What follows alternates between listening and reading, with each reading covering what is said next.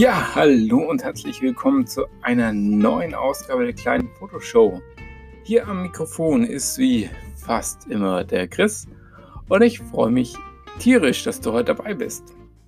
Ja, in der letzten Folge war ich tatsächlich ein wenig hm, schlecht drauf, demotiviert und ja, das war nicht so. Äh, ja, es war halt einfach, wie man sich mal fühlt, auch als Fotograf. Und ich hatte jetzt gerade letzte Woche noch den Tagen und Wochen davor so ein bisschen einen Hänger. Und äh, ja, jetzt möchte ich mal einen ganz anderen Einblick geben. Und ich habe in den letzten Wochen immer über digitale Fotografie gesprochen. Ich habe darüber gesprochen, wie man analoge ja, Objektive an einer digitalen Kamera verwenden kann. Und äh, jetzt kamen vier entwickelte Filme zurück. Und darüber möchte ich mit euch kurz sprechen. Das heißt, analoge Fotografie in Zeiten der digitalen Fotografie. Ja, wir wollen gar nicht lange drum herum reden. Digital ist klasse, hat wirklich seine Vorteile. Ähm, auch wenn man Fotografie lernt, ist man einfach viel, viel schneller, da man direkt sieht, was man getan hat. Warum soll ich dann überhaupt noch ja, analog fotografieren? Ja, ich kann dir keine Antwort geben, warum du das solltest, äh, aber ich denke, du solltest es ausprobieren, weil die Ergebnisse sind eben irgendwie anders. Ich weiß nicht, ob man sich über Bildaufbau und Komposition mehr Gedanken macht, gegebenenfalls, weil ja, so ein Bild kostet dann mal doch ganz schnell, wenn man hochrechnet, irgendwie einen Euro ähm, und ob man einen Euro mal schnell einfach rausschmeißt oder ob man diesen Euro in ein schönes Bild umsetzt. Darüber macht man sich definitiv etwas mehr Gedanken. Auch ähm, was ich ganz klar mache, wenn ich mit einem, wenn ich meinen Sohn fotografiere, dann, dann, dann haue ich mal auf den Auslöser drauf und mache auch mal zehn Aufnahmen. Das machst du analog definitiv nicht. Also Schnappschüsse machst du bewusster. Ganz interessant, ich habe äh, vor längerer Zeit mal die Kodak Enzyklopädie der Fotografie mir ersteigert. Das ist ein ganz schön schwerer Brocken, äh, ganze Menge Bücher.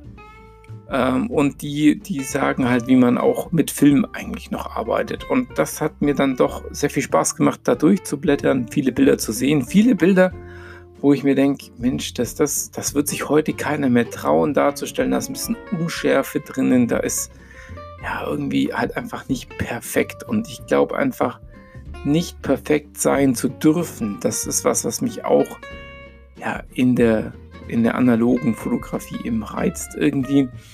Als ich, als ich jetzt die Bilder bekommen habe von äh, Nim Film, das war das Labor meines Vertrauens, ähm, da muss ich sagen, also übrigens kurz mal Ausflug dahin, ähm, vom analogen Prozess, was mache ich heute? Ich mache heute, ich mache die Bilder Dann nehme ich die, den Film und schicke den nach Leipzig zu nimfilm.de.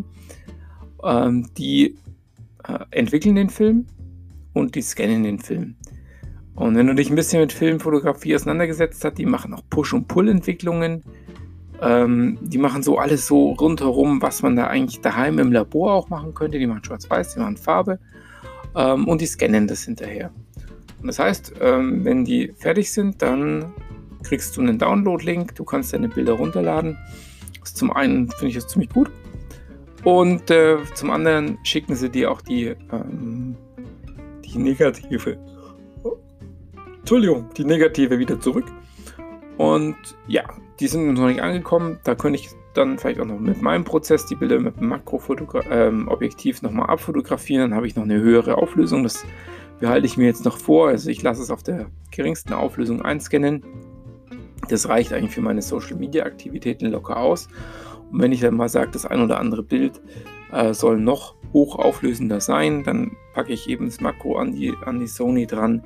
Ähm, ich habe einen Leuchttisch, einen kleinen, da lege ich das negativ drauf, dann fotografiere ich es ab. Ähm, ja, war übrigens so eine Empfehlung von Chris Marquardt äh, von dem großartigen ähm, Podcast äh, Tips from the Top Floor. Das ist ein englischsprachiger Post Podcast. Das ist auch der am längsten äh, oder der, ja, der, der Podcast über Fotografie, der am längsten überhaupt äh, publiziert wird, den höre ich selber sehr, sehr gerne. Macht mal kurze, knappe Folgen. Es gibt noch ein deutsches Pendant. Chris ist äh, Deutscher. Ähm, das ist dann der Happy Shooting Podcast. Der dauert mir häufig zu lang. Äh, der zieht sich so ein bisschen und die Inhalte von Tipps from the Top Floor und äh, Happy Shooting sind dann doch sehr ähnlich, weshalb ich dann lieber den kurzen, knappen englischen Podcast höre. Ja, jetzt sind wir aber gerade ganz woanders abgeschwiffen. Ähm, wie gesagt, ich schicke die Bilder dann eben äh, zu einem Film. Analog, äh, alternativ gibt es noch das ähm, Mein Film Lab äh, auch, die sind irgendwo, glaube ich, im Ruhrpott, da habe ich auch schon mal meine, meine Mittelformatfilme entwickeln lassen. Mittelformat macht aber einem Film genauso. Was ich bei einem Film halt einfach mag, ist, du bestellst sozusagen online über deren Shop, äh, äh, musst noch nicht bezahlen, du sagst, was, was kommen wird, die sagen dir, das kostet es dann. Dann nimmst du deine Filme, packst sie in, die, in, in eine Tasche rein, in, in, in, in den Umschlag, einen gepolsterten Umschlag, schickst ihn dahin die prüfen, ob äh, deine Angaben, die du auf, dem, äh, auf der Bestellung gemacht hast, alle passen. Wenn die passen, schicken sie dir eine Rechnung, kannst mit PayPal bezahlen, super Sache. Bei einem Film mit PayPal war ein bisschen schwieriger. Die sind wohl da mal ganz schön auf die, äh, ja, ein bisschen irgendwo ausgetrickst worden, deswegen machen die das wohl nicht mehr so gern mit PayPal. Ich muss sagen, ich mag das gerne im Vorfeld bezahlen. Ich mag nicht immer so mit, mit Banküberweisungen. Das ist auch eine persönliche Präferenz von mir selber. Genau, also ich schickte die Bilder dahin, die kamen zurück und jetzt kamen eben vier Filme zurück. Das waren zwei Schwarz-Weiß-Filme und zwei Farbfilme. Ähm, und ich sage einfach irgendwie, analoge Fotografie ist irgendwie so echt. Ja? Also ich, wenn ich das RAW-Bild von der digitalen Kamera sehe, dann ist das irgendwie so, ja, es ist so ein nüchternes Aufnehmen von dem, was da war.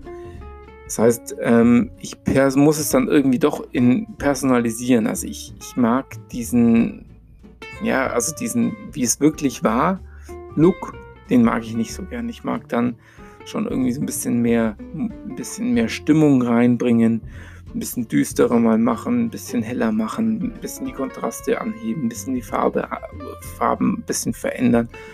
Und dieser, dieser ganze Prozess ist eben bei der Filmfotografie durch die Auswahl des Films. Und dann ist es halt einfach nur noch, das, was zurückkommt, ist das, was, was ich dann auch poste. Da ist, das ist einfach echt. Und was ich auch noch in der Film-Community mag, ist, ey, da geht es nicht immer darum, ja, aber das ist das Neueste. Und wie du, du fotografierst nicht mit der Sony Alpha 7 III, also mit der 2er, du fotografierst noch mit der 1er. Mensch, was bist denn du für ein Vogel, ja? Äh, ey, wenn du mit Filmfotografie äh, anfängst, dann hast du Equipment, das ist mal 20, 30 Jahre alt. Ja, und da fragt keiner nach dem neuesten Scheiß. Ja, da wird einfach das genommen, was es damals gab. Und ob ihr es glaubt oder nicht, man kann damit richtig coole Bilder machen. Ich werde, äh, ich habe meine Instagram Story die äh, ist sogar auch schon ge gemar gemarkt, also irgendwie da oben als Highlight festgemacht, so heißt Highlight, genau. Da habe ich mal so, was ich mit der, ähm, mit der Leica Mini gemacht habe, habe ich da mal festgehalten. Das war auf dem Workshop. Habe ich Oh Mann, ich sollte früher Podcasts machen, tut mir echt leid. Da habe ich ähm, People-Fotografie, ein bisschen Street gemacht, so ein bisschen dokumentiert. Ich finde die Bilder einfach irgendwie so echt. Ja. Irgendwie, das, das fällt mir irgendwie an, wenn ich Filmfotografie sehe. Das ist echt. Das ist so, so endgültig. Da wird nicht mehr gedreht. Das ist einfach echt. Ja. Das finde ich einfach cool. Das gefällt mir wirklich richtig, richtig gut. Ja, also da einmal hier gerade vom ja, vom Richmond und von der lieben, ich vergesse immer ihren Namen. Ja, und von der lieben, netten anderen Dame, sie ist verlinkt im Profil, sie möge, ähm, in, in der Story, sie möge es mir ver verzeihen, dass es jetzt gerade eben mir nicht einfällt. Das ist mir jetzt gerade echt peinlich. Ich weiß, dass ihr Hashtag mit Underline anfängt, aber sorry. Ja, also die Bilder sind da schon mal. Ich habe auch in der Story schon eins mit meiner anderen Kamera. Das ist die Lomo LCA. Die mag ich auch total gern. Also die beiden Kameras sind einfach so unkompliziert. Ähm, also bei der, bei der, bei der Leica, das ist halt einfach eine, eine Point-and-Shoot 35 mm f3.5 ist hier das Objektiv, was da drinnen ist. Und ja, du kannst die fokussiert automatisch, du kannst da nichts beeinflussen. Die macht die Belichtung automatisch, da kannst du auch nicht viel beeinflussen. Du kannst sagen Blitz an oder Blitz aus oder du kannst einen Selbsttimer setzen. Das heißt, es wird reduziert auf das Minimum. Du kannst dich auf das Framing konzentrieren, du drückst auf den Auslöser. Sie macht echt, was die Belichtung macht, äh, angeht, einen geilen Job. Ich habe in den Bildern nichts zu beanstanden, die sind alle super cool geworden. Ähm, genau. Die andere Kamera ist die Lomo LCA. Auch, auch, die Kamera ist halt mit ihrem Zone Focusing irgendwie total cool. Du, du siehst nicht, wie du die Scharfstellung veränderst. Du sagst nur, das Objektiv ist nah dran, ist ein bisschen weiter weg oder ist ganz weit weg. Ähm, das kannst du mit so einem Hebel einstellen. Blende und Verschlusszeit macht die Kamera wieder automatisch. Die sagt dir mit einer LED, ähm, irgendwie, wenn es zu hell ist oder zu dunkel ist. Die ISO musst du noch einstellen. Das musst du bei der Leica nicht mal mehr machen. Die Leica hat eine DX-Code-Erkennung. Das heißt, die liest aus der, von der Filmpatrone ab, wie viel ISO denn gerade eingelegt sind. Das musst du bei der Lomo einstellen. Empfiehlt sich auch zu tun. Aber du kannst dann auch schon wieder bei der Lomo sagen, ah, Moment mal, ich, auch wenn ich einen ISO 100 Film drinnen habe, ich stelle 200 ein. Das heißt, er belichtet mir unter, weil er ja denkt, eine volle Stufe unter, weil er denkt, es ist ja ein empfindlicherer Film drin. Genauso kann ich nach unten, kann ich überbelichten, nämlich auf 50 stellen. Wobei das Einstellen an der Lomo, hm, das ist so minder gut. Genau. Ähm, also ich bin, bin echt begeistert. Ich werde in der Homepage auf äh, die-kleine-photoshow.wibli.com, da werde ich ähm, in den in dem Beitrag, in dem Blogbeitrag zu dem, der heutigen ähm, Podcast-Folge werde ich auf jeden Fall äh, noch ein paar analoge Fotos reinmachen, auch von meiner ähm, von meiner Kiev 60, der Mittelformatkamera, die ich habe. Da werde ich auch noch mal ein paar Bilder reinmachen. Das waren auch People-Shootings. Und ja, auch da ist mir schon aufgefallen, Filmfotografie ist irgendwie echt und niemand, niemand scheißt sich kehrig drum, was für eine Ausrüstung du hast. Es ist einfach das, was da ist und damit machst du das Beste draus und hast Spaß. Und genau das ist es, Spaß haben bei der Fotografie. Das, ja, ich habe gerade ein bisschen mehr Spaß analog und genau deswegen wollte ich heute auch mal die Folge machen. Ich wollte eigentlich äh, was machen zu Fotografie kurz erklärt. Ich habe hier zwei Stichpunkte stehen und die lese ich euch jetzt auch mal vor. Ähm, das eine heißt Brennweiten, kurz erklärt, und das andere heißt Sensorgrößen, kurz erklärt. Ich weiß nicht, ob ich eines der beiden Themen schon mal gemacht habe.